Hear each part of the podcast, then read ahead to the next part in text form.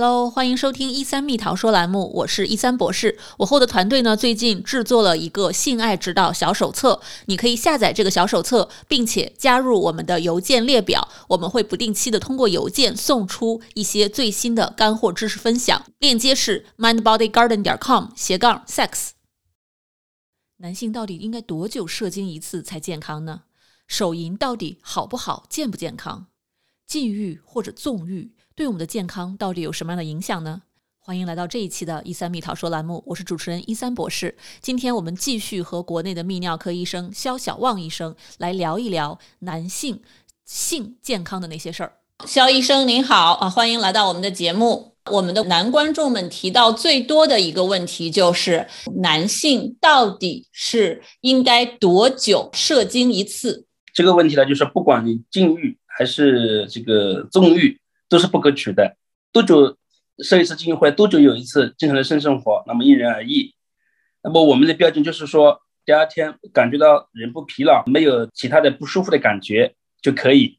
所以对于一般的男性来说，我们一般建议是一个礼拜两到三次就 OK。听起来还是要看大家自己的一个感受。这个相关的一个问题啊，就是关于男性手淫的问题。如果男性经常手淫的话，会不会导致前列腺炎呀？或者会不会有早泄的问题呀？手淫的这种频次，就像我我们平时的性生活一样的，它也是因人而异的。那么我们呃不太主张很频繁的手淫啊。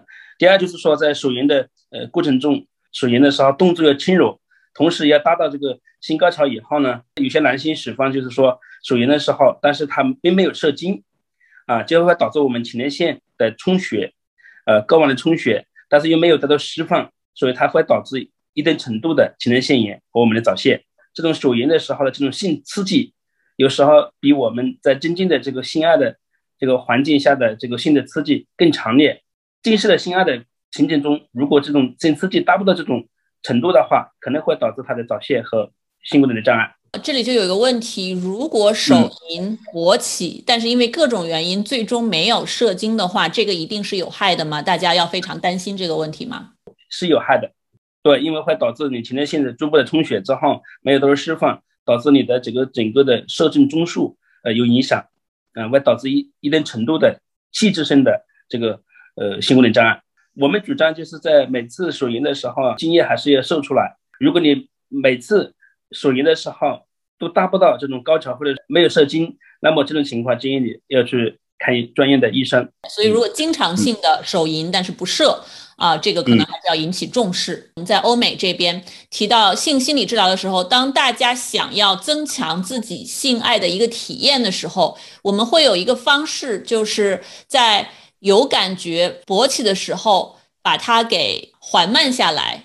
让这感觉更持久，暂时不射，一会儿再开始重新刺激自己的这个阴茎，然后再把它暂停不射，这样比较长时间之后再射。那么这样的一种方式方法对大家是不是有害的呢？还是实际上在某些时候是有益的呢？这种情况就是说有一个很成熟的性的心理和性的技巧的情况下。它能把控自己的射精，也就是说，我们能达到我们的随心所欲的一种性生活的状态。那么，这种状态是在自己一个刻意的这这个锻炼之后，才引起的一种这样的一个方法。那么，这种情况呢，呃，原则上可以说对身体没有太大的害处，它只是一种性心理的一种成熟的一个表现。那么，有些为了延长这个性的时间，或者说性的伴侣能够达到更多的满意度、跟高潮，所以他会采用这种方式。那么，这种方式的话呢？呃，目前来看来说是比较合理的。哎，那么还有很多人提到啊，就是用自己尿尿的方式来判断自己是不是出现了一些男科的问题，比如说尿脚，或者说尿会分成两股或者多股，或者甚至有人尿血，是什么时候大家应该知道？哎，有可能这是一个症状，需要找医生去做检查，或者什么时候这可能是一种正常现象？尿频啊，夜尿增多，也是尿分叉。是我们常见的，我们叫做男性的沙粒路症状，就是拉丝症状。也就是说，这种情况往往常见于我们男科的这个呃前列腺的疾病，比如说呃前列腺肥大，那么那它就是夜尿增多为第一指数的，就是晚上它起来很多次。第二就是说尿频的话呢，在我们青青壮年，呃，一般来说考虑的是前列腺炎，而且常见的是慢性前列腺炎，包括尿分叉，都是前列腺有问题的情况才会出现这些症状。所以说，一旦出现尿频、尿尿尿急、夜尿增多和尿分叉等现象，一般建议要查一查前列腺的一些疾病。那么刚才提到的血尿问题，那么血尿是一个呃非常重要的一个症状，包括我们的泌尿系的肿瘤、结石，还有我们的面湿感染。所以一旦出现血尿的话，我们要及时到正规的医院找专家诊断。我看到网上有很多人会把这样的一些症状和自己是不是性生活太频繁或者自慰太频繁结合起来，所以我看到国内有很多人是讲应该要禁欲啊。那么您在临床工作中有注意到说，诶，这样的一些症状和自慰或者性爱的频率有直接的一些相关吗？应该来说是有关联的。比如说你尿频，比如尿分叉，比如说这个。呃，夜尿增多，它的前列腺有问题，比如说慢性前列腺炎。那么这种前列腺炎之后，时间一久之后，它确实会导致我们的，嗯，比如早泄呢，比如说勃起功能障碍呢。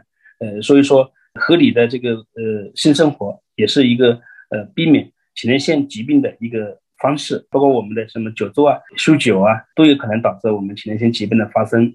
所以说我们做这样的节目还是非常有意义的，就是告诉大家，我们的性生活不能够纵欲，也不能够禁欲。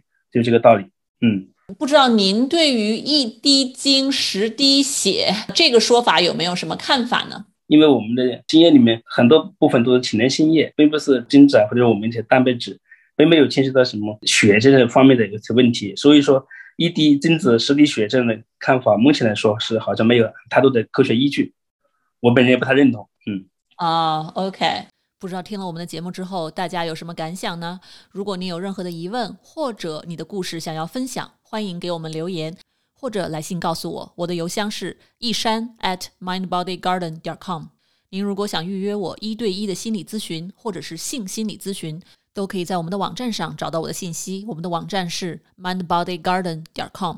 那现在正好是感恩节期间，那我们下期再见。我是一三博士，拜拜。